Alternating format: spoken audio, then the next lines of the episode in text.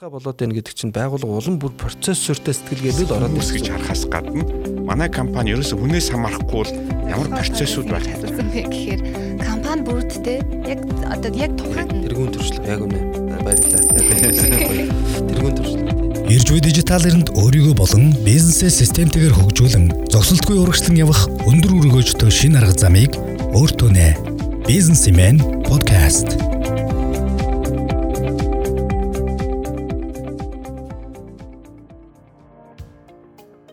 Сайн бацгаана сонсогчдоо та бүхэндээ энэ өдрийн мэндийг хүргэе. За сонсогчдоо энэ хүү подкастыг өглөө өдөр орой альж үед сонсч иж магадгүй. Тийм учраас яг одоо байгаа үеийнтэй мэндийг хүргье. За манай энэ удаагийн бизнес цэник подкаст маань а маш хэрэгтэй бөгөөд сонирхолтой сэдвээр өрнөх гэж байна. Энэхүү подкастын маань зочноор за Observe Consulting зөвлөх үйлчилгээний байгууллагын захирал Отгон мад оролцож байна. За зочин хөтлөгчөөр онцгой эрхэм оролцож байгаа. За энэ бол хар хором дижитал компанийн захирал Инхот болон за миний би оролцож байна. Та хоёртаа өглөөний мэнд хүргэе. За өглөөний мэнд. Сайн байна уу? Сайхан амарсан уу? Сонсож байгаа бүх хүнд бас өдрийн мэнд хүргэе. За түрүүнд ярианыхаа сэдвийг нэг халтханд дурдсан дээ маш хэрэгтэй бөгөөд сонирхолтой гэд тодруулж хэлэх юм бол процесс ба процессын удирдлага, процессын хандлага ер нь бизнесийн процессын тухай ярилцахаар бэлтгэсэн байгаа.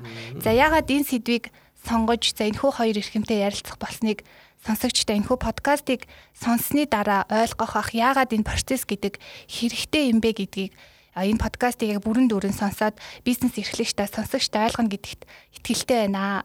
За миний хэлж байгаа энэ яг бизнест үнэхээр хэрэгтэй юу?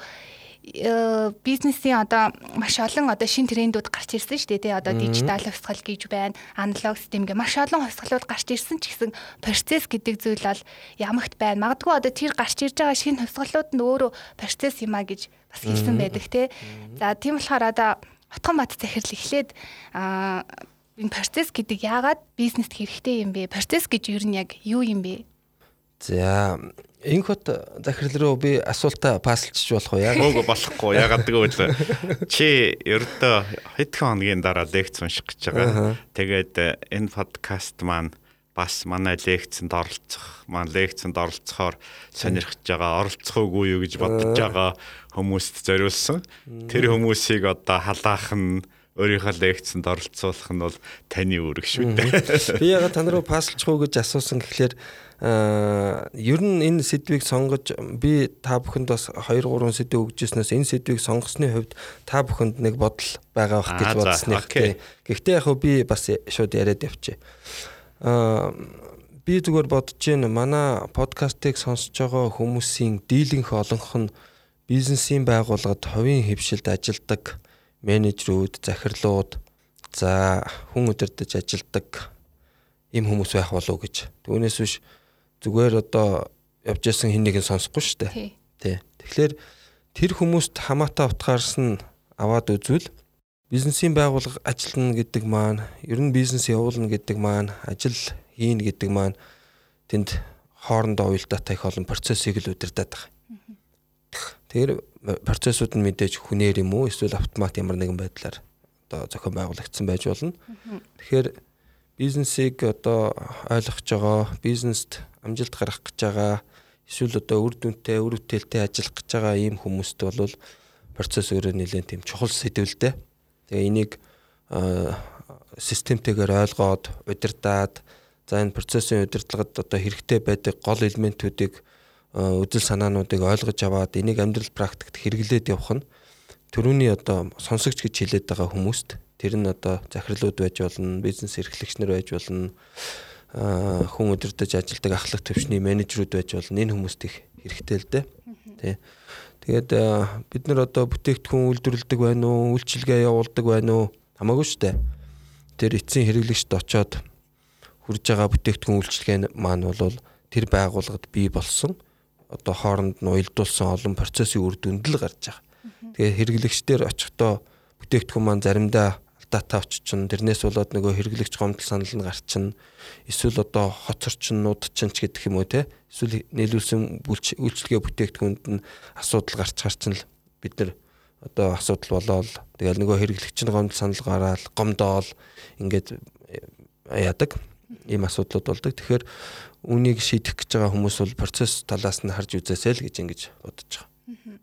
Яг уу зарим одоо бизнес эрхлэгчтэй менежерүүд за манай компани процесс дээр штэ. Манай хугаас ингээл процессын дагуу л ажиллаж байгаа. Энэ процессоо бид нэг ингээ удирдаад болж штэ гэж үзэж байгаа хэ дотроосоо гэтэл гадна талаасаа харахад магадгүй ямар ч процессгүй ч юм уу тэр процесс нь ажиллахгүй тийм тохиолдол нилээдгүй байдаг юм шиг. Тэгэхээр яг зөв процесс гэж яг юу хэлэх юм бэ? Тий. Мэдээж процесс байхгүй гэж байхгүй л дээ. Тэд нар чинь нөгөө процесс бий болгоцсон учраас л бүтээгдэхүүнийг үйлдвэрлээд юм уу эсвэл үйлчлэгээг үзүүлээд байгаа шүү дээ. Одоо бид нар очиод кино үзэж байна. Тэгвэл тэнцээ чи маш олон хоорондоо харилцсан уялдсан үйл ажиллагаануудын үр дүнд тэр кинол бий болж байгаа одоо театрт гэл аваад үзэхэд эсвэл бид нар одоо энд усуугаад сууж байна. Энэ ус чинь бас маш олон хоорондоо харилцан уялдсан процессын үр дүнд л бий болж байгаа. Тэгэхээр процесс байхгүйгээр бүтээгдэхүүн үйлчлэгээ бий болцсон гэж бол байхгүй. Тэгэхээр тэр хүмүүсийн бол нэг талаасаа зөв бид нар бол процесс ажиллуулж байгаа гэдэг.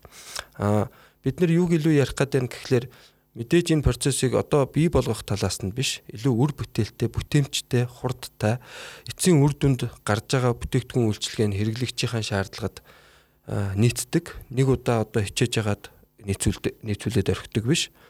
Тэр нь тасралтгүйгээр шаардлага хангаж зохих ёсоор хурж идэг. А ийм байхын тулд процесс талаас нь удирдах, хооронд нь уялдуулж, хүлээгдэлгүй, чирэгдэлгүй, алдаагүй а ийм менежмент бий болоосаа гэж л бид нар процесс удирдлагыг ярьж байгаа.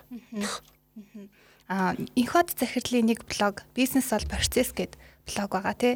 Тэн дээр бас энэ процессын тухай маш аа товч бөгөөд тодорхой тайлбарлсан байсан.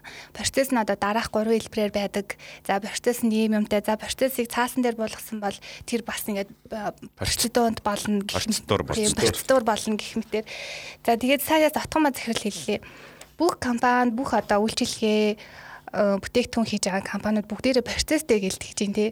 А тань дээр магадгүй зөвлөгөө авах гад бизнес эрхлэгчид ирэнгүүт за манайх процессгүй гэж хэлдийсэн тохиолдол ер нь байдаг болоо.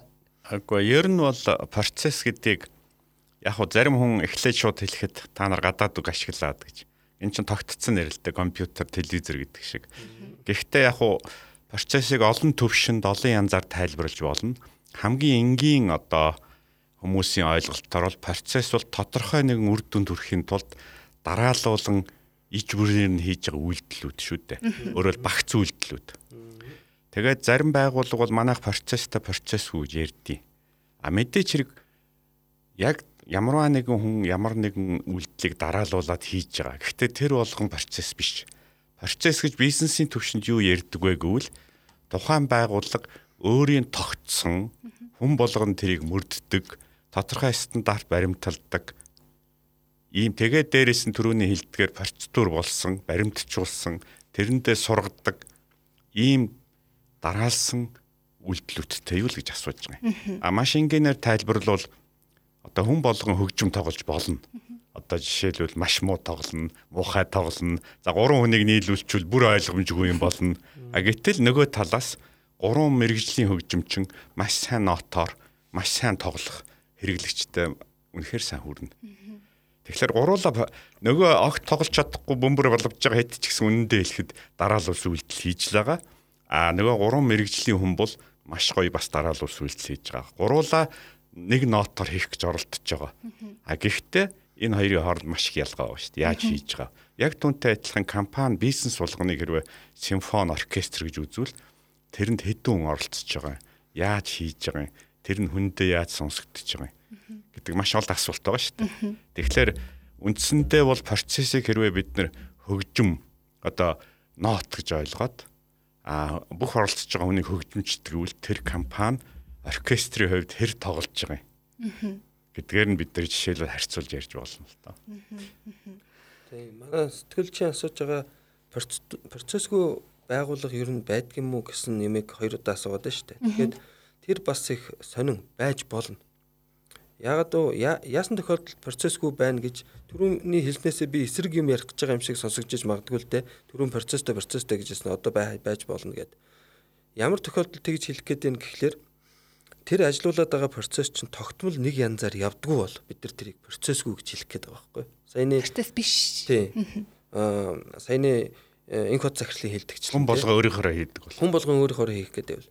Тэгээд процессыг бол бизнесийн удирдлагад янз бүрээр тодорхойлдог. Одоо ухаан нь бидний ярилцдаг, бидний одоо судалдаг сэдв буюу олон улсын стандартын хүрээнд бол процессыг хүлээгдэж байгаа буюу зорж байгаа үр дүнд хүрэхийн тулд зохион байгуулагдсан эмх зэгцтэй үйл ажиллагааны дистраллууд гэж ингэж томьёолдог. Эсвэл оролтуудыг хүлээж аваад өсөж буй гаралт болгон хувиргадаг үйл ажиллагаануудын цогц багц гэж бас тодорхойлдог.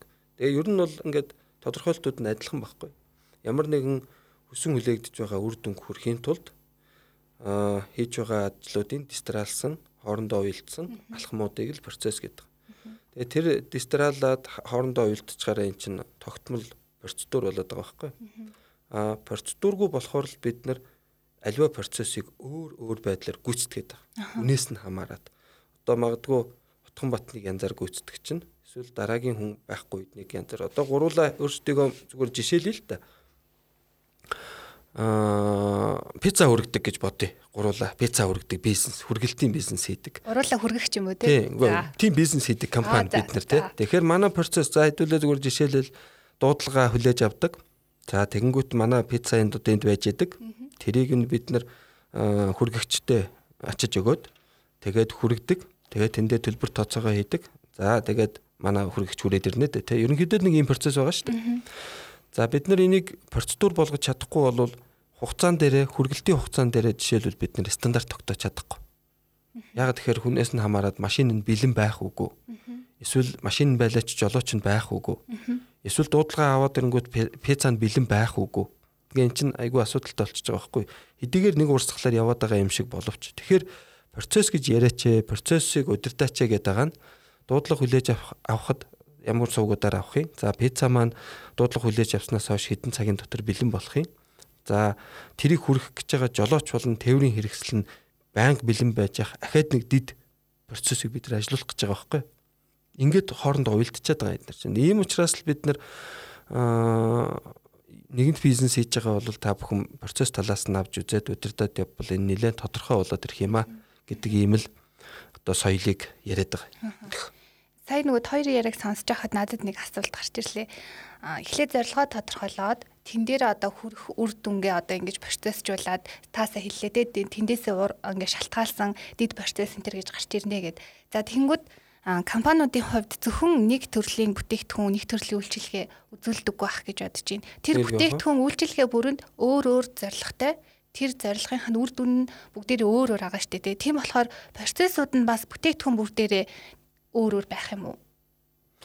Аа тийм яг уу за бид нар зүгээр жишээ авъя. За бид нар одоо юу ч хийдгийг ус хийдэг дээрэс нь пив хийдэг ч юм уу одоо хийж усан ундаа хийдэг сүү хийдэг үйлдвэргээд аваад үзвэл үйлдвэрлэлийн процесс ч юм бол ялгаагүй шүү дээ сүүн байна уу ус нь байна уу жуус нь байна уу хамаагүй тэр үйлдвэрлэлийн нэг л процесс. Түүхэд параметролуудыг аваад өөр өөр шат дамжлагаар боловсруулалт хийгээд савлаад эцсийн бүтээгдэхүүнийг гаргаж байгаа. Тэгэхээр үйлдвэрлэл гэдэг утгаараа нэг процесс. Үр дүн нь юу юм стандартын шаардлагыг хангасан бүтээгдэхүүнийг асуудалгүйгээр гаргаж ирэх. А тэр доторх одоо дамжлагууд нь бүтээгдэхүүнээс хамаарат ялгаатай байж болно л доо. Тэгэхээр үйлдвэрлэл гэдэг утгаараа энийг бол бидний хувьд бол нэг процесс гэж үзнэ. А тэгтэл үйлдвэрлэлийн дараах яадгүй хадгалдаг процесс байдаг. Дараа нь тээвэрлэн хүргэдэг процесс байдаг. Гээд ингээд дараагийн шат дамжлагтай процессууд ч яваад гэж байгаа байхгүй.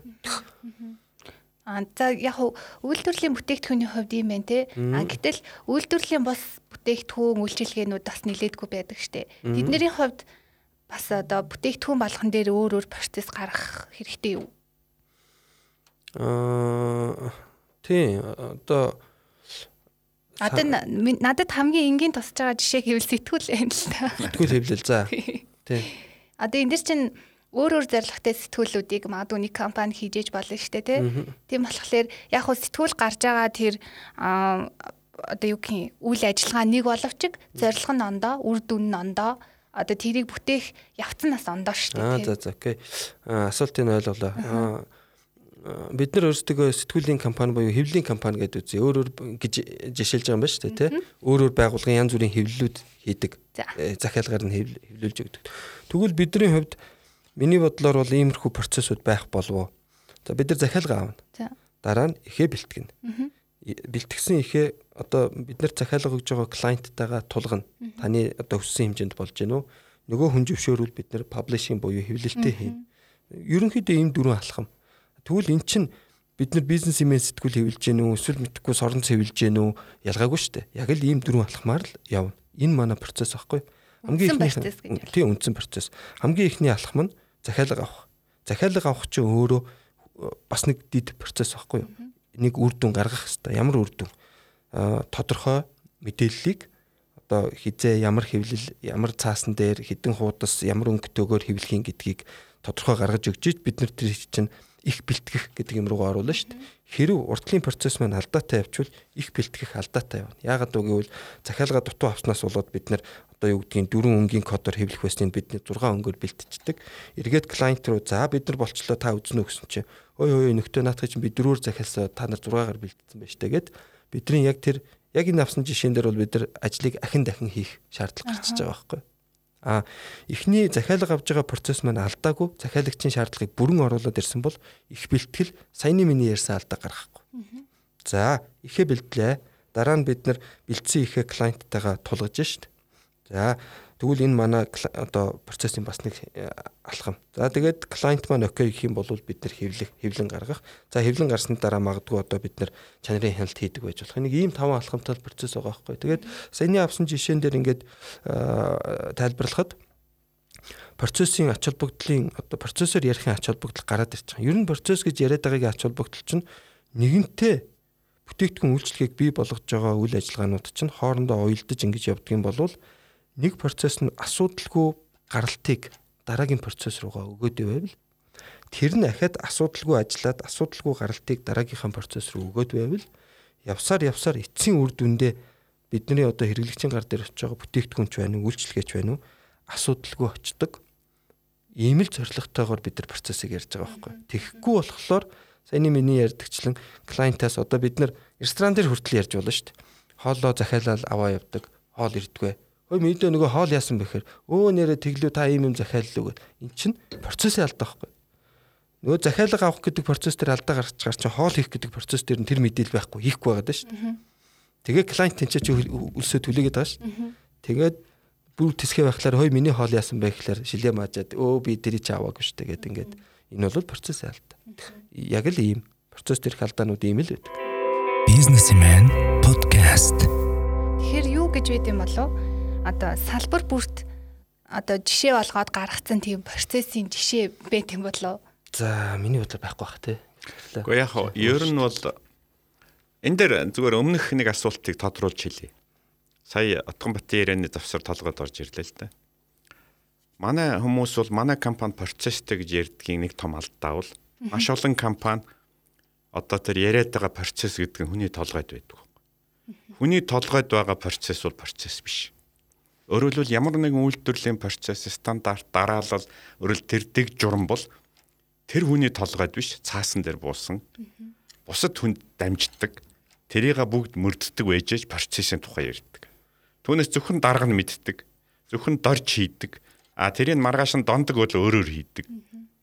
Мэдээж дорж бол өөртөө би процесстэй гэж хэлж байгаа. Гэтэл тэр процесс биш байхгүй. Хүний толгойд байгаа зүйл бол процесс биш. А тэрийг хэрвээ дорж цаасан дээр буулгаад компани дүрм болгоод бүхэн мөрддөг болчвол энэ бол компани процесс. Тэгэхээр манай олон хүмүүс бол манайх процесстэй гэж яриад байгаа нь бол өөрөөр бид нар тогтсон арга барил зуршилтай гэдгийг хэлээд байгаа байхгүй. А гэтэл процесс гэдэг бол албан ёсны мөрддөг хүнээсээ салсан мэдлэг дараагийн үедээ дамжиж идэг өөр хүмүүст тарж идэг.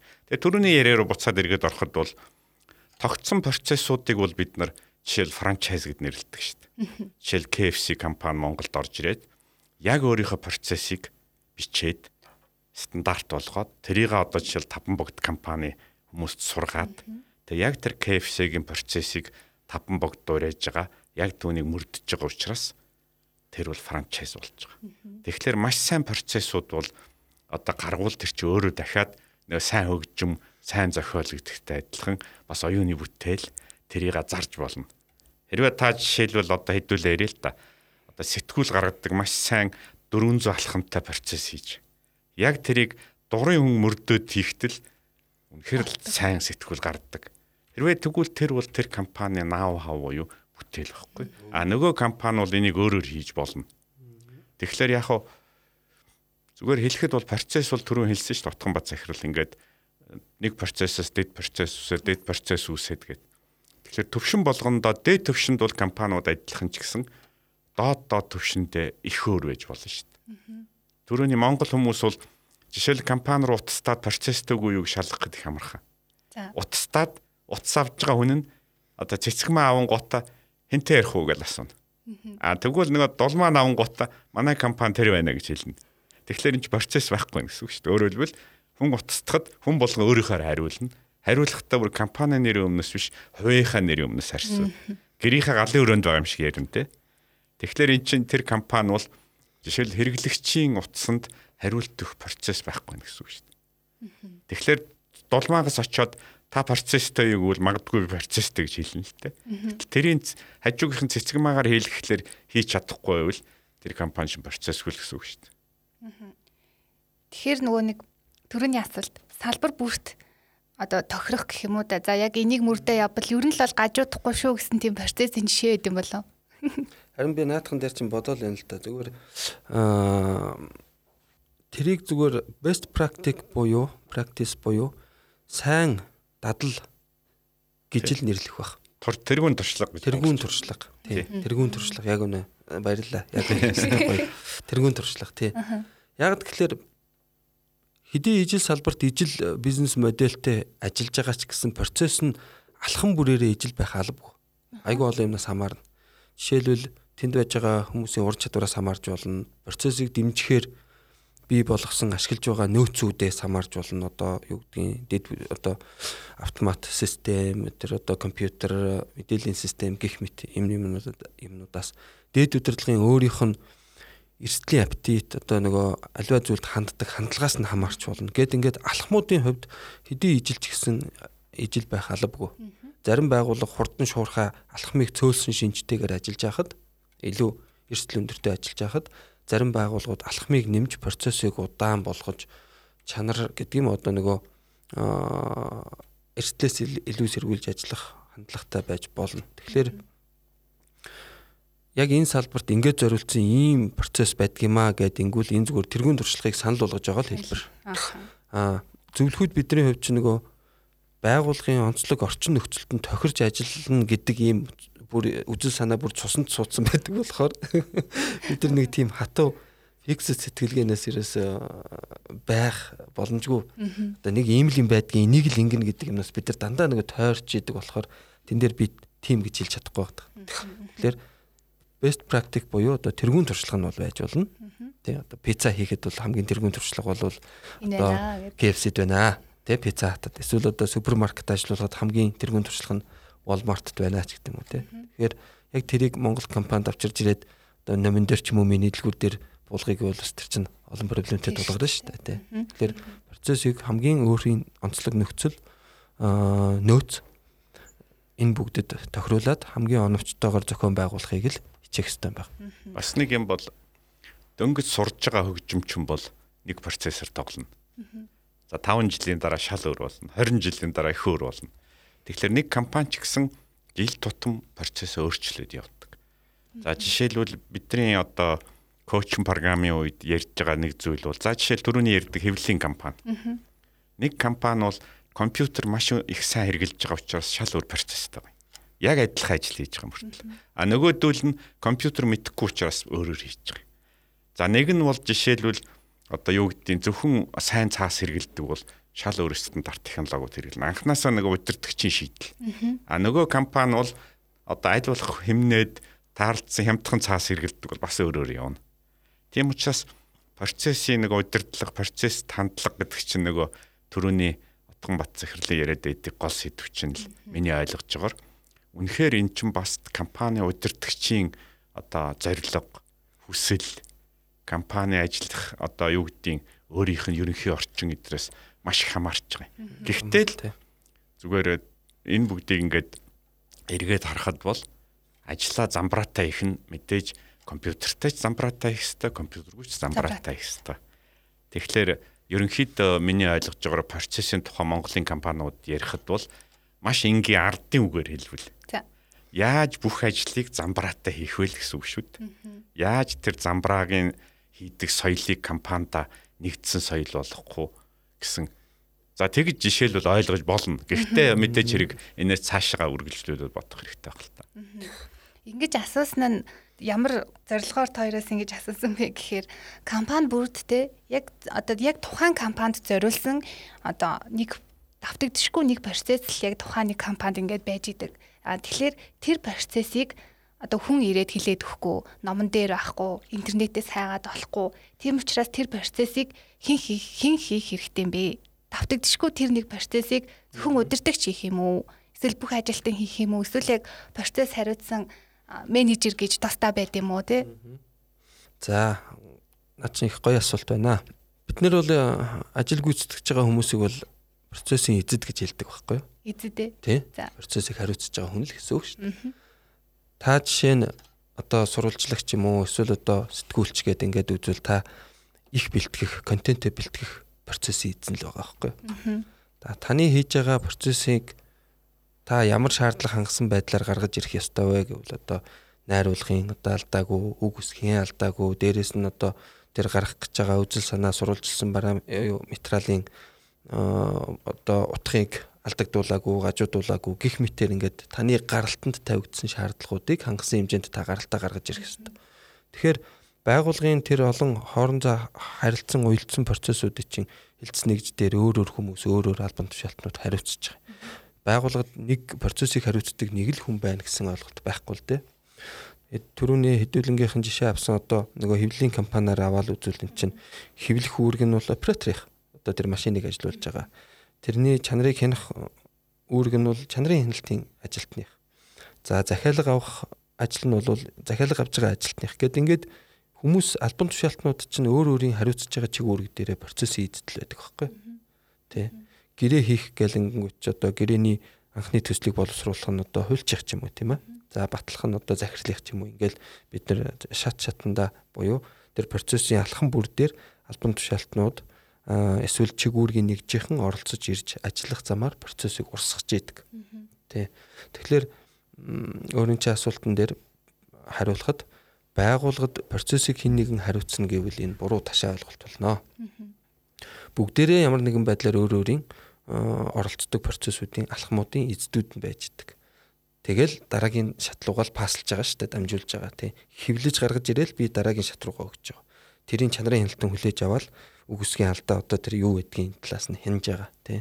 Тэгэхээр бүгд процесс эзэд байдаг. Ажилтнууд, албан тушаалтнууд, чигүүргийн нэгжийнхэн. Гэхдээ тэр нэг процессыг одоо бүхэлд нь удирдна гэх юм уу те бүхэлд нь хинаад бүхэлд нь ингээ авч явдаг нь байгууллагын удирдлага хүмүүс үү Тий. За тэгүү тэгж яривал энэ арай өөр сэдв болчихно. Ингэж яривал бид нар процессын удирдлагын тухай буюу процесс суурилсан сэтгэлгээг байгууллагад нутагшуулах тухай ярьж эхэлж байна гэсэн үг. А энэ тохиолдолд бид нар хилцс нэгжээсээ байдаг юм уу? Эсвэл удирдлага нь өөрөө манлайлаад байдаг юм уу? Процессын талаар судлах процесс одоо бидний мэрэгжлийн хэлгээр бол процессын зураг авалт гэж нэрлэдэг юм л да. Процессыг одоо ажиглах. Тийм тухайн процесс дээр хаана нь хүлээгдэл гараад байна. Хаана нь илүү алдаа гараад байна. Тэр алдаанаас нь болоод аль үе шатууд дахин хийгдээд байна.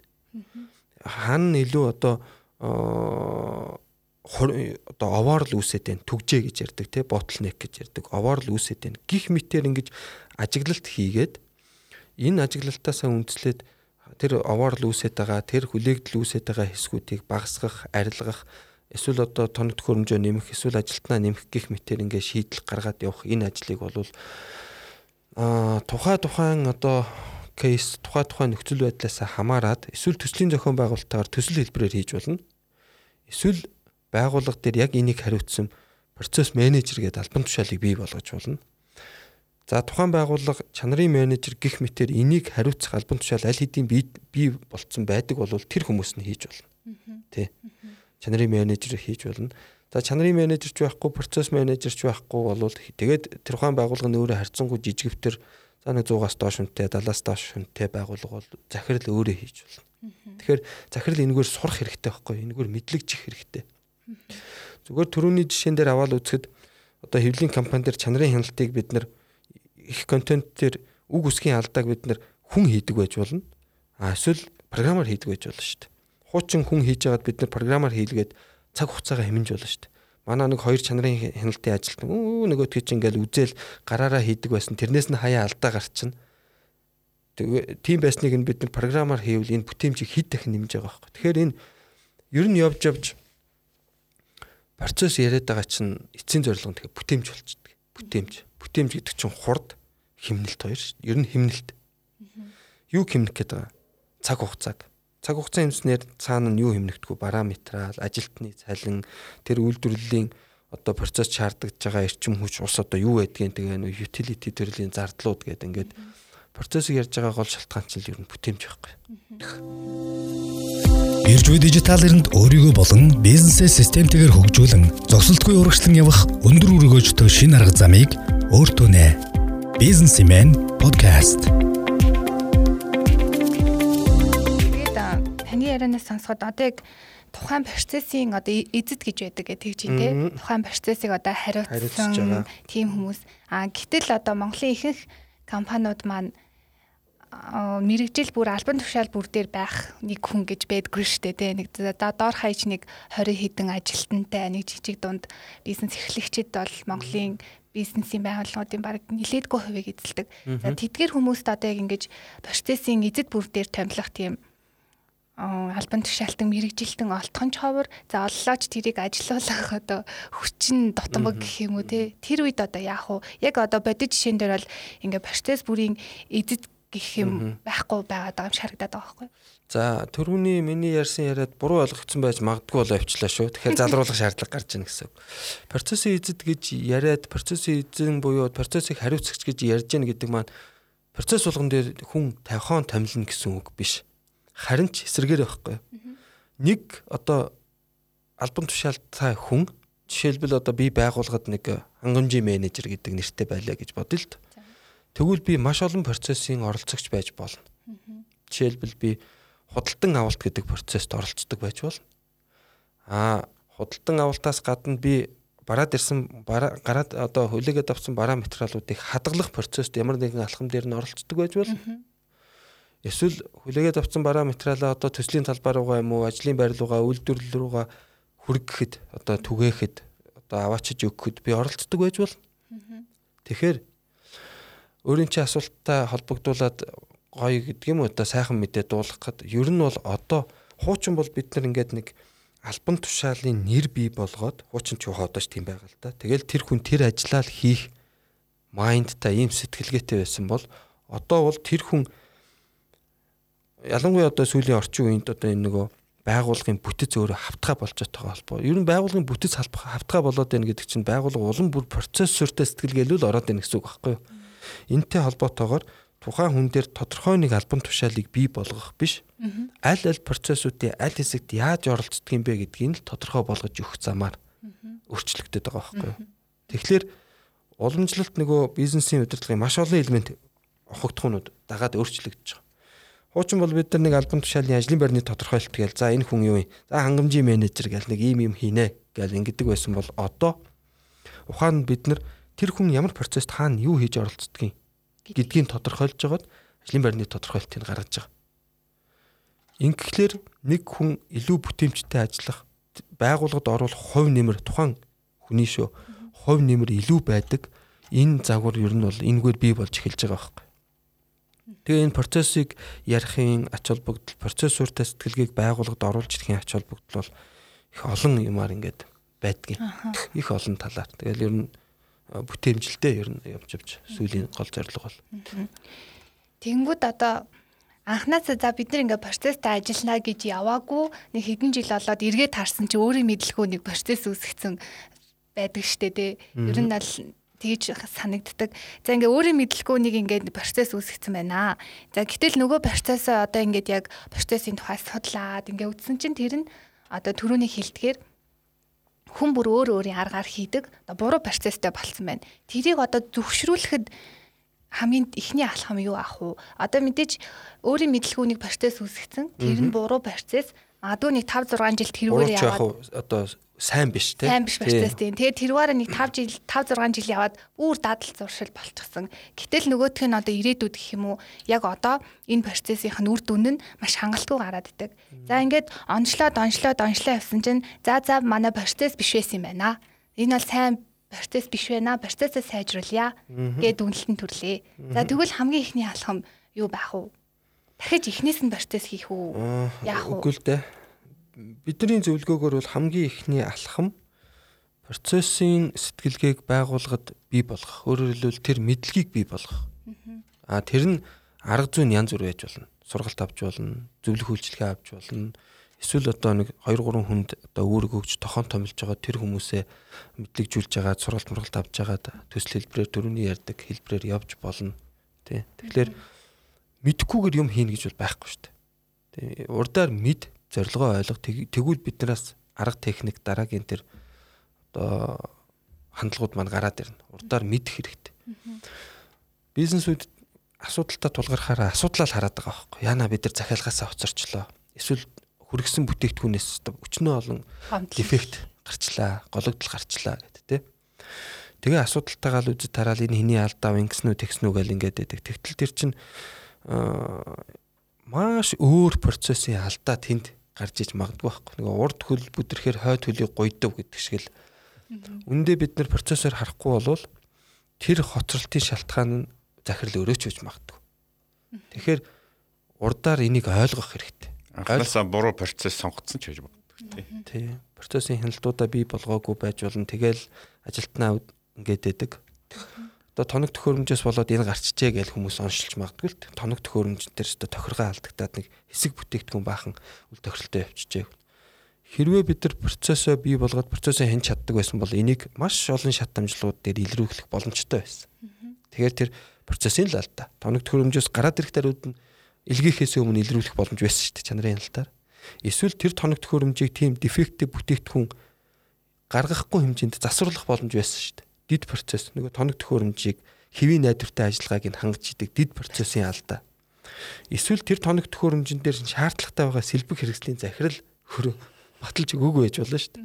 Хангамжийн менежер нэм үү эсвэл инженер нь захирлаа энийг ингээд солимоор байна гэж орсон чинь нөхөр тэрийг зурж өгөөгүй баталж өгөөгүй байж болно шүү дээ.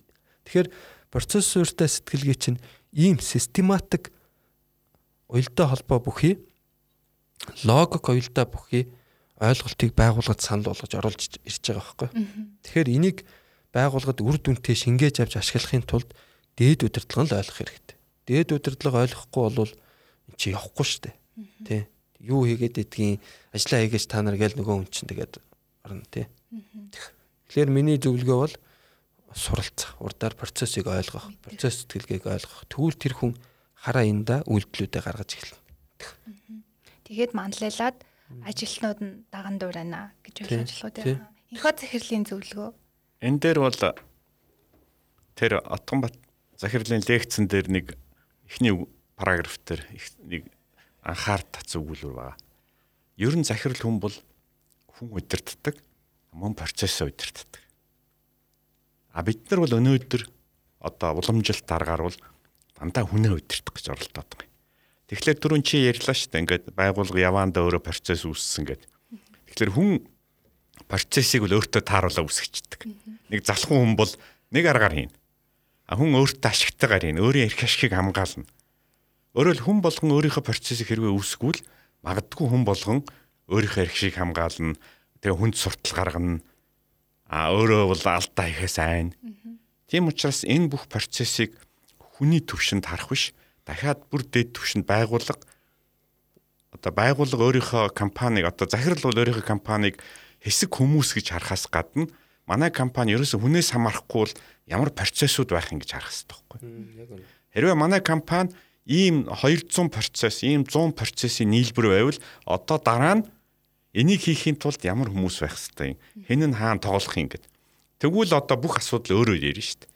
Тэгэхээр ер нь бол процессын удирдлага, процессын хандлага гэж яриад байна шүү дээ. Энийний цаад одоо үндсэн санаа бол бид нар харах өнцгөө өөрчлөх хэрэгтэй. Одоо бол байгууллага нэг баахан хүмүүс байдаг бүх ажлаа хүндээ тааруулж хийдэг. Энэ бол манай тогтцоо арга. одоо дорж сайн ажилдаг бол ерөөсө доржтол бүх ажиллаа өгөөд. Тэгэл бүгд л хандлага яриа л тий. Тий. Тэгтэл чин захирал бол энийгээ бол одоо манай байгууллага 20 хүн биш, 70 хүн биш 200 процесс гэж харах хэрэгтэй байхгүй. Хэрвээ ингэж харвал байгууллагыг шинээр зохион бүтээх, өөрчлөх, хөгжүүлэх маш том өөрчлөлт гарч ирнэ. Зүгээр би яг мэдээллийн технологийн хүн учраас нэг зүйл энэ дээр нэмээд хэлчихье. Юу гэвэл байгууллагын захирал одоо байгууллага процесс гэж харж чадахгүй бол мэдээллийн технологи хэрэгжилж чаддаггүй байхгүй. Гэвэл сайндаа л доржид би компьютер авч өгнө гэж яриад байгаа юм. Эсвэл дондгийн одоо шивдэг ажлыг би одоо ийм гоё компьютер өгсөн гэд. Ягаад гэвэл захирал бол дондгийн ажлыг сайжруулах тухай яриад байгаа болохоос биш байгууллагын процессыг дараагийн төвшөнд гаргах магадгүй шал өөр процесс оруулж ирэх тухай бодохгүй байгаа байхгүй. Тэгэхээр энэ бол дахиад түрүүний хэлдэг отхон бац захирлын хэлээд байгаа Энэ бол яг захирлын төвшөнд компаниг удирдах байгаа хүний төвшөнд сэтгэлгээ өөрчлөх тухай яриа. А доотлын хүмүүс бол их их тохиолдолд өөрийнхөө ярих шиг л бодно. Тэгэхээр хүн болгон өөрийнхөө ярих шиг бодож байгаа тохиолдолд бүгдийг орхичихлаар тэр чинь бие даасан, өөртөө тааруулсан, хоорондоо нийлдэггүй, зөрчиддөг, тэр байтугай бие биенийхээ ажилд саад болдог ийм процессыг үүсчихэж байгаа байхгүй. А гэтэл захирал энийг буцаагаад одоо сайн ярил оюун санааныхаа төвшөнд задлж хараад шинээр бүх юмыг бодож олох хэрэгтэй байхгүй. А тэрэн дээр бол энэ коуч одоо зөвлөгөө өгдөг компаниуд яг л арга зүй нь бол энд хандах арга зүй нь компани болгон өөрчлөсөн энэ нэг шинжлэх ухаан арга зүй хандлага нь бол тогтцсон. Энийг бол ерөнхийдөө нэг явж шүү дээ. Инхот захирал сая хэллээ манай компани 20 70 20 30 50-аад ажилтнтай биш 100 150 200 процесстэй гэж харах хэрэгтэй гэдэг лээ. Тэгэхээр энэ процесс нь 100 150 200 гэхээр дотроо төрөл гэж байна уу? Аа тий. Тэрийг ярил нэлээ агсан төвчний ойлголт болоо явчихна л та. Одоо бид нар тэрийг ярил ярьж болно. Одоо хон бидний манай байгууллага дээр процессын талаар 70 72 жилүүтэй цагийн сургалт байдаг байхгүй.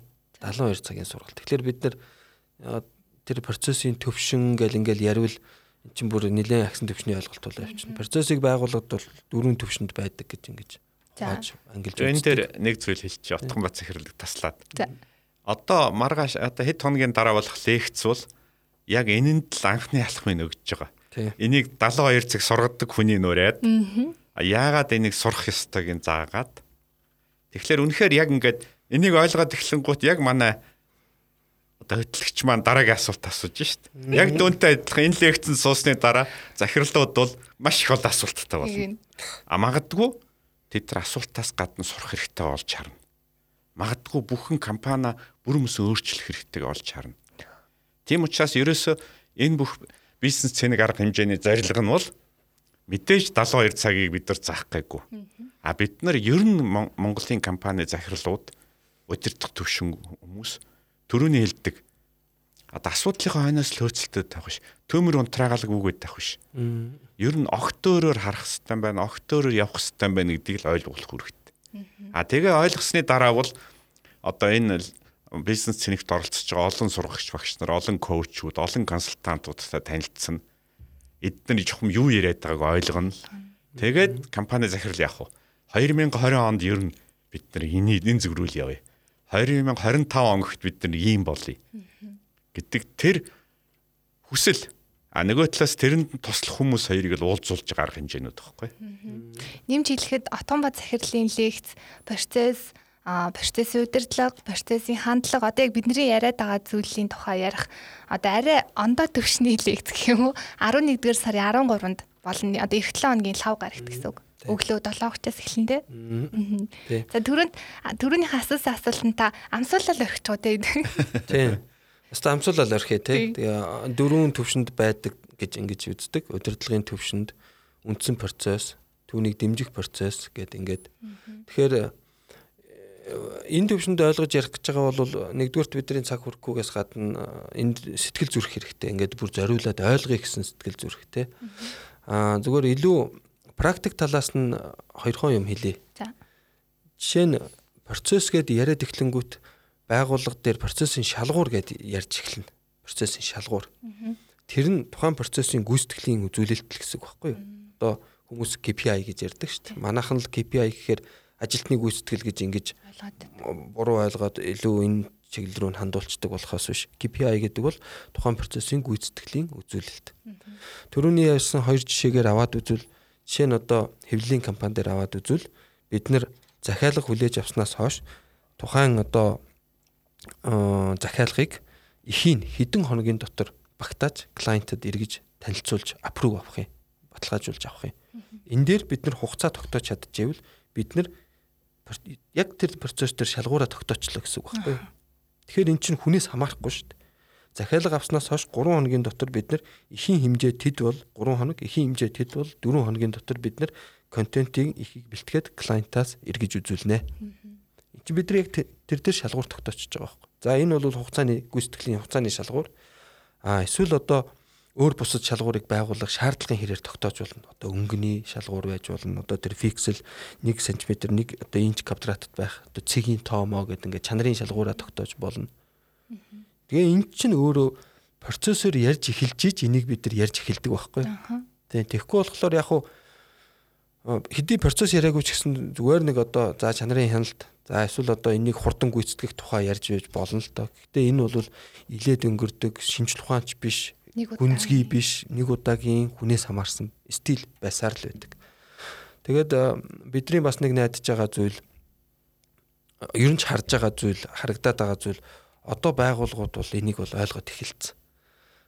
Манай сэтгүүлчийн хэлж хэлдэгчлэн хэсэг бол бид нар чинь одоо давхлаа штэ ингээл хувийн салбар хөгжөөд нэг удааг бол бахал да нэг 20 30-аад бор зүрхээрээ тий бор зүрхээрээ хамаатан саднараа тий голдуу хамаатан саднараа нэг юм эхлээл тэгэл захирал өөрөө нэг орж чавхтаж нэг давхин дүүгээ авчирч хажуудаа тавьж загнаж нэг хийж давхин тийм ээ. Тэгээ эн чинь бол одоо байж болох бүх хэмжээндээ яваад тулцсан.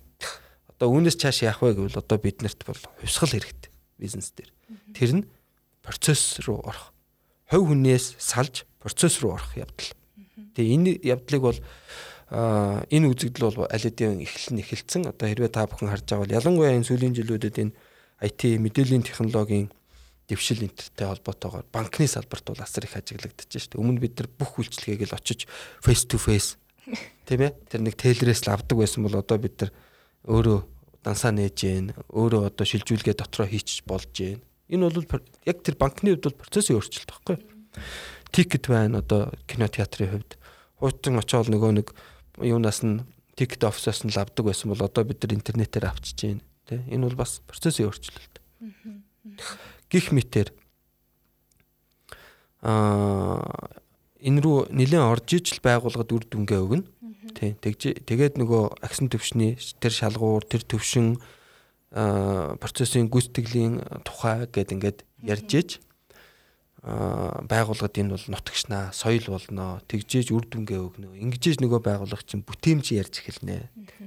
Бид нар одоо ер нь бүтээмж ярьж эхлэх цаг нь болчиход байгаа байхгүй.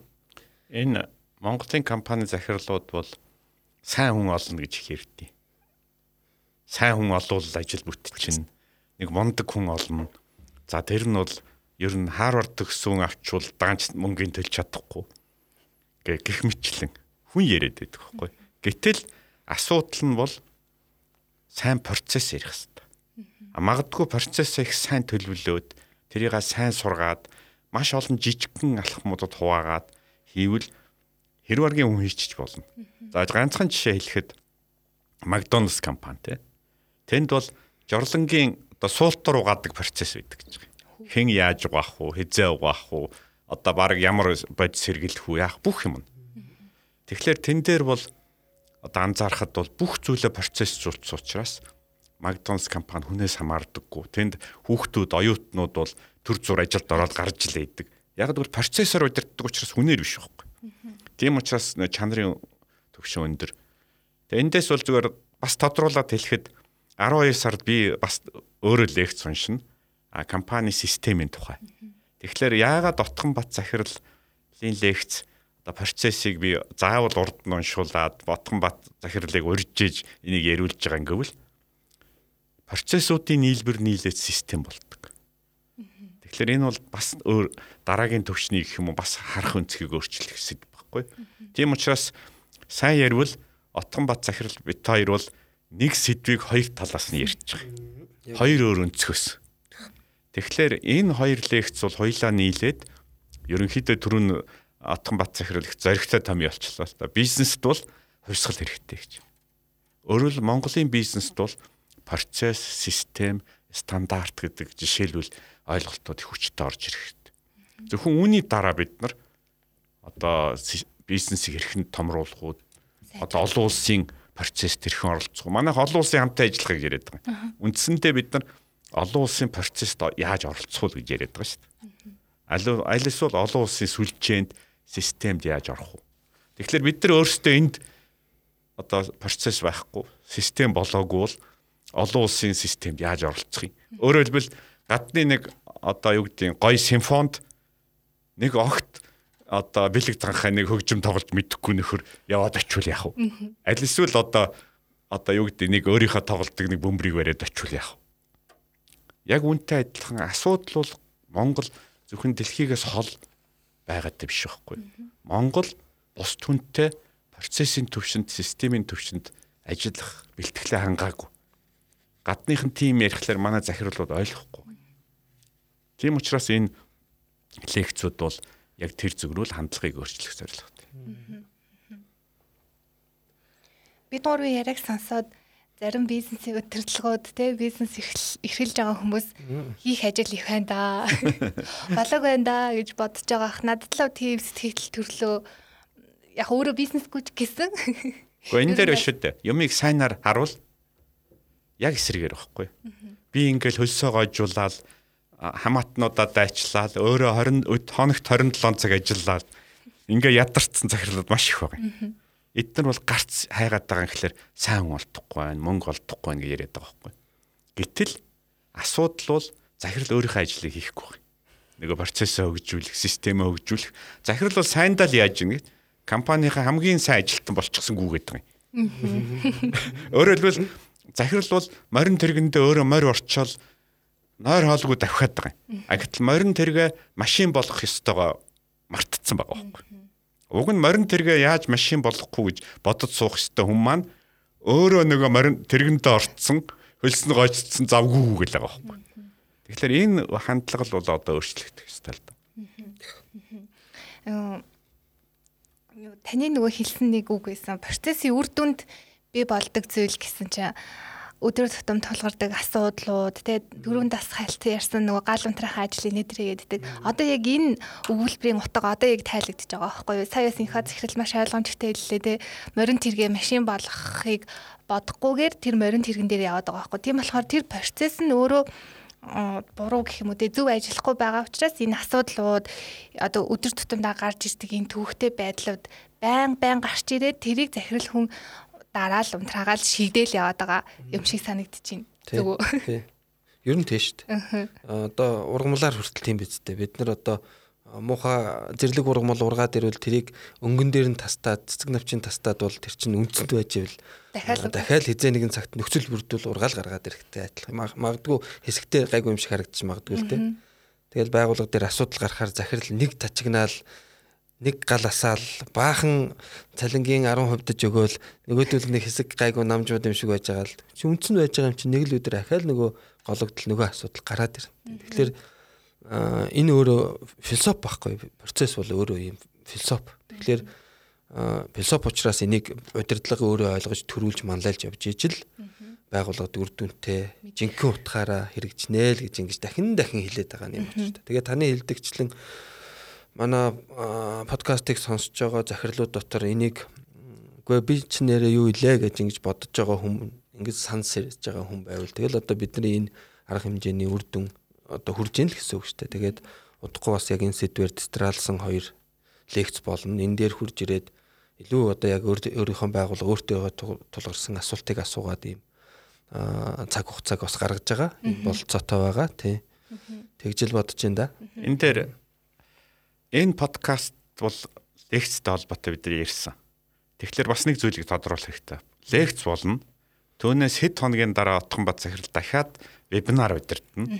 Тэр вебинараар бол онлайнаар одоо чатаар хүмүүс бол яг өөр өөрийнхөө асуултыг асуугаад илүү тодорхой ярьж болно. За дээрэс нь бол лекцийн дараа Отгон бат захиралтай яриад нөгөө тэр 40 цагийн хичээл чи юу байдгийг яад тийм ер нь таныг яаж олох юм гэж ярьж болно. Гэхдээ бид нар энэ ажлыг бас хөнгөвчлөөд одоо бүх энэ лекторууд, коучуудыг хамруулсан бас лекцэнд оролцож байгаа хүмүүсийг хамруулад social network байгуулж байгаа. Энэ social network-ийг маань бүх энэ лекцэн сууж байгаа хүмүүсийг бүртгэн. Тэгэхээр үндсэндээ бол бид нар отхон бат захирлыг тэр хүмүүст жилийн 365 хоног 24 цаг бариад өгчөж байгаа байхгүй юу. Тэгээд тэн дотроос асуулт асуугаад мэдээж хэрэг чатаар ярих зүйл байгаа. Утсаараа ярих зүйл, дээрээс нь сурах зүйлүүд байгаа. Тэгэхээр яг түрүүний чиний асуулт байхгүй. Энэ бүх зүйлийг би тэгээд энэ их ажил байна да яах вэ гэж. Гэхдээ энэ бол нэг талаасаа сайн. Ягаад гэвэл ажил маш их байгаагаа олж харна гэдэг бол өөрөө амжилт байхгүй. За дээрэс нь тэрийг яаж хийж мэддэг хүмүүстэй уулзна гэдэг бол хоёр дахь амжилт. За 3 дугаарх нь энд чинь тусгай програмтай, хөтөлбөртэй. Энд оролцоод төрөний хэлдэг 365 хоног 24 цаг холбоотой. Дээрээс нь тасралтгүй дараагийн 10 жил мэрэгжлийн хүмүүстэй хамтраад ажиллаад явна гэвэл тэр захиралд маш том гарц байгаа. Тийм учраас миний ойлгож байгаагаар бол нэг тийм үг үйдий.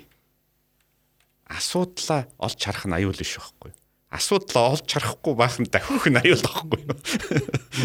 Ягаад гэвэл нэг асуудал ойлгосон чинь зэрэг өөх болцсон байдаг те. Монгол хэлдэг шнэ 60 юм ойлгосон чинь 61-т өөх болцсон гэж. Яг тэгэхээр 40 хүрж ойлгосны оронд одоо эртхэн ойлгоод 50 хүрж ойлгосны оронд эртхэн ойлгоод дараагийн 5 жил морин тэргэндээ зүтгэсний оронд одоо ойлгоод эхлэсэй л гэж бид нар хүсэж байгаа байхгүй юу. Би нэг бас өөрийн сэтгэлдээ хэлж байгаа энэ юутай холбоотойгоор аа одоо бид нар өнөөдөр ингээ процессын тухай ярьж байна. Тэгтэл энэхүү захирлын манлайлаад хийж байгаа энэ дижитал хар хором гэдэг энэ сургалтын одоо бидний хийгээд байгаа нэг үйл ажиллагаа шүү дээ. Энд чинь өөрөө процессын өөрчлөлт байгаад байгаа байхгүй юу? Бас таад харж гин үү? Өмнө бид нар энийг инх бат захирал ингэж хийж болно шүү дээ. Аа сургалтаа явуулнаа хөө. Зарлнаа хөө Тэ зарлаа л одоо бид нар тийм газар Blue Sky-д ийм сургалт хийх гэж шүү. Ирээрээ, бүртгүүлээрээ. Өмнө ийм л процесс ингэж л явдаг байсан шүү дээ. Тэгвэл энийг өөрчлөөд аа гаралт гаралт нь бол баг хിവэрэ. Хүмүүсийг л сургана, мэдлэг ойлголтыг өгнө. А тэгтэл наан болж байгаа процессын алхмууд, модель нь, загвар нь өөр байгаа байхгүй. IT буюу дид бүтцийг ашиглаад хуучин процессын эзэн буюу энийг хийж байгаа хүмүүс нь маш их идэвхтэйгээр ингээд зарладаг байсан бол одоо янз бүрийн сошиал юм уу сувгуудаар зарлаад хэрэглэгч нарыг өөрийг нь татан оролцуулж ирээд энэ дээр хөөрхөн жижигхэн системээр бүртгэл хийгээд ингээд эн чинь өөрөө процессын өөрчлөлт л байгаа байхгүй. Тийм л байгаа зү. Энэ процессын өөрчлөлт байхгүй. Тий. Businessman podcast Одоо яг гурлын яриа бас нилээдгүй хэдэн минут болчихж одоо сүүлийнхээ асуултыг асуугаад подкаст өндөрлөе гэж бодож байна. За аль хэдийн бидэнд процесс хэрэгтэй гэдгийг ухамсарлаад ойлгоод процесс одоо зөв процесстэй болохын тулд ажиллаад эхэлж гисэн удирдлагуудад тулгардаг топ асуудлууд нь юу вэ нү? Тэрийг бас яаж даван тулах вэ? За гоё асуулт шүү наадах чинь. Эхний асуудал бол байгууллага процессын талаар цэгцтэй мэдлэг ойлголт өгч чадах хөнгүү байгаад байгаа. Манад. Яг хуу процесс аналист гээд хүмүүс байна л да. Харцангуй цөөхөн. Тэгтээ тэр хүмүүс одоо миний л мэдхээр шүү. Ихэнх нь програм хөгжүүлэлтийн байгууллагад одоо ERP нэвтрүүлж байгаа ч юм уу эсвэл програм хөгжүүлэлтийн байгууллагад тэр нэг процессын алхмуудыг тодорхойлох ажил хийгээл явж байгаа. Аа уг нь тэрнээс илүү байхгүй юу? Зөвхөн тэр зураглалыг гаргах төдийгүй тэр хугацааг тодорхойлох эрсдэл тэр процесс дээр гарч болох алдаа эндэгдлийг тодорхойлж түүнээс сэргийлэх арга замыг санал болгох гэх мэтэр маш олон ажлуудыг хийж явах хэрэгтэй. Ер нь бол бүтээмж рүү чиглэсэн ажлыг хийж явах хэрэгтэй. Тэгэхээр хөнгүү байгаад байна манад. Энэ хамгийн том проблем. Тэ. За үнэхээр өөрөө энийг ойлгоод энэ рүү ороод явж байгаа бол нөгөө чин сэтгэл байвал нэг алсын том зорилго байхад бол наатлын жижиг зорилтууд юу саадууд бол юу ч бишээ гэж нэг үг байдаг шүү дээ. Тэрүүнтэй адилхан үнэхээр байгууллагын удирдлага энийг ойлгоо явж байгаа бол өөр том проблем байхгүй.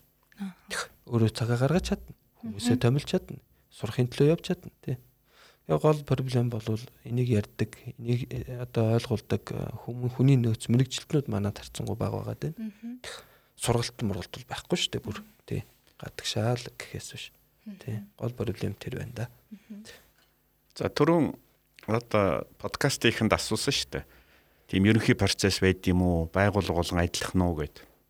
Тэгээд бид нар бол юу гэж ярьсан гэвэл процесс бол ерөнхий зарчим нь адилхан. Төвш дээд түвшиндээ адилхан байж болно, доод түвшинд өөр байж болно. Өөрөөр байгууллага болгоны онцлог, боломж, эдрээс хэмжээ, эдрээс санхүүгийн чадвар эдрээс хамааран янз бүр байж болно. Гэхдээ хамгийн гол нь байгууллагт бол дахиад тэр түрүүн бид нар ярьсан тэргуун туршлага үүснэ. Тэгэхээр тэрхүүн туршлага ямар үед үнэтэй байд юм бэ гэвэл бие биенээсээ суралцахад. Тэгэхээр энэ сургалт бол зөвхөн лекторууд коучуудаас гадна төрөнд нь яваа захирлууд бие биенээсээ суралцах хэрэгтэй байхгүй. Бусад адилхан компаниудыг олж харах хэрэгтэй. За магадгүй нийлж хийх хэрэгтэй. Нийлж сурах ёстой. Яагад гэвэл одоо маш олон төвшөнд бол 20 үнэтэй 30 үнэтэй компани бол ганцаараа хийж чадахгүй А мөн их том компани ч гэсэн одоо юу гэж хэлэх юм өөрийнхөө партнеруудтай хамтрагч нартай хэрэглэгч нартайгаа ярилцчихж ихгүй болохгүй. Ингээд ингээд харахад бол эцээцэд бол монголчууд бүгдээрээ хамтдаа дараагийн төвшөнд гарах тухай яриа л да. Тийм учраас энэ лекц болон энэ вебинар энэ сошиал нэтворк гэдгийн цаад санаа бол яг энэ байхгүй. Юу гэвэл нэгдүгээрт онол байх юм байна. Философи байх юм байна. Түрүү отхон бац захирлын хэлдгэр. Хоёрдугаарт нь заадаг багш нар онл байх юм байна. Гуравдугаарт хамгийн чухал нь бас тэргуун туршлагууд байх юм байна. Хэрвээ тэгвэл яах вэ? Бүгдээрээ нийлэх хэрэгтэй. Тэгэхээр хамтдаа сурах хэрэгтэй, хамтдаа хөгжих хэрэгтэй. Тийм учраас энэ бүх арга хэмжээ бол эцэстээ яагаад одоо их процесс нь дахиад өөр болж байгааг нь урд нь хийж болохгүйс маш олон зүйлийг орчин үеийн мэдээллийн технологи боломж маш хямдхан болгочихлоо шүү дээ. Зөвхөн боломжтой төдийгүй хямдхан за бүр хамгийн инээдтэй нь одоо мэдээллийн технологигүй хийх нь өөрөө хэцүү болчиход байгаа байхгүй. Одоо хүүхдүүд бол ялангуяа өөрөөр хийвэл ууралж байгаа юм чинь. Та одоо видео байсрэтэл заавал ингэж ах хэрэг юу исэн гэж ярьж байгаа шүү дээ. Яг бид нарт бол дараагийн үе гараад ирлээ те. Тэгэхээр мэдээллийн технологи руу орж иж эн чинь шал өөр процесс, шан соёл. За төгсгөлд нь хэлэхэд бол яваанда энд чинь гадаадын багш нар орж ирнэ.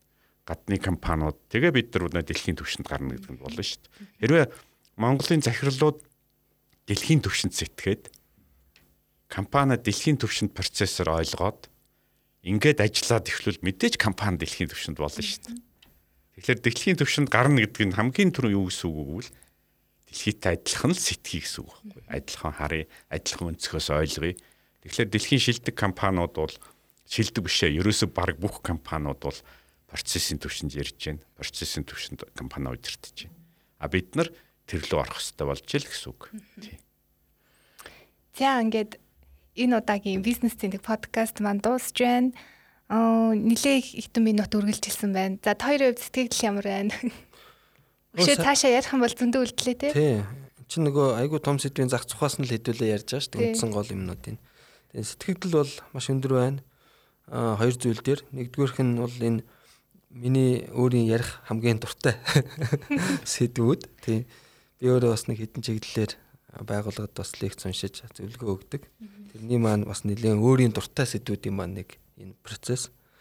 А хоёр дахь нь бол бизнес эрхлэгч нарт ийм сайхан боломжийг ийм одоо гар сунгаал ер нь гар сунгахч бараг шаардлагагүй зүгээр байж хахад чихрүү нүдрүү ороод ирэхээр ийм ойрхон хэмжээнд энэ мэдлэг ойлголтуудыг авчирч байгаа энэ гоё ажлыг хийж байгаа энэ хот захирал за түүний багийнх нь бас талархалтай байна. Сэтгэл их өндөр байна. Тэгээ сонсогч нартаа бас их баярлалаа.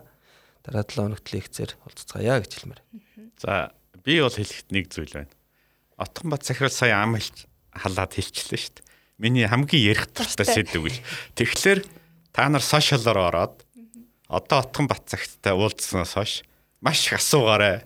Отгонбат захирал аюул шөнө 3-т босч ирээд хариулах нь байна. Хамгийн дуртай. Тийм учраас яг л энэ орчин руу хэрвээ орчвол бас дахиад бидний манай хамт олонны зорилго биелж байгаа байхгүй тэр сонсох дуртай хүний ярих дуртай нөхдөд холбоотойчул ердөө л ингээл зорилго биелж байна гэсэн. За ингээд манай энэ удаагийн бизнес тэнэг подкаст маань процессын тухай ярьлаа. За подкастын эхэнд хэлсэн яагаад энэ сэдвийг сонгосон бэ гэдгийг сонсогч та подкаст сонссны дараа ойлгоноха ухаарнаха гэж хэлсэн. За тэгээд ойлгосон ухаарсан гэдэгт итгэлтэй байна. Би өөрөө бас хийх ажил их байна да гэж бүр яс махандаа тултал ойлгосон юм чинь сонсогчтоос ойлгосон гэдэгт итгэлтэй байна.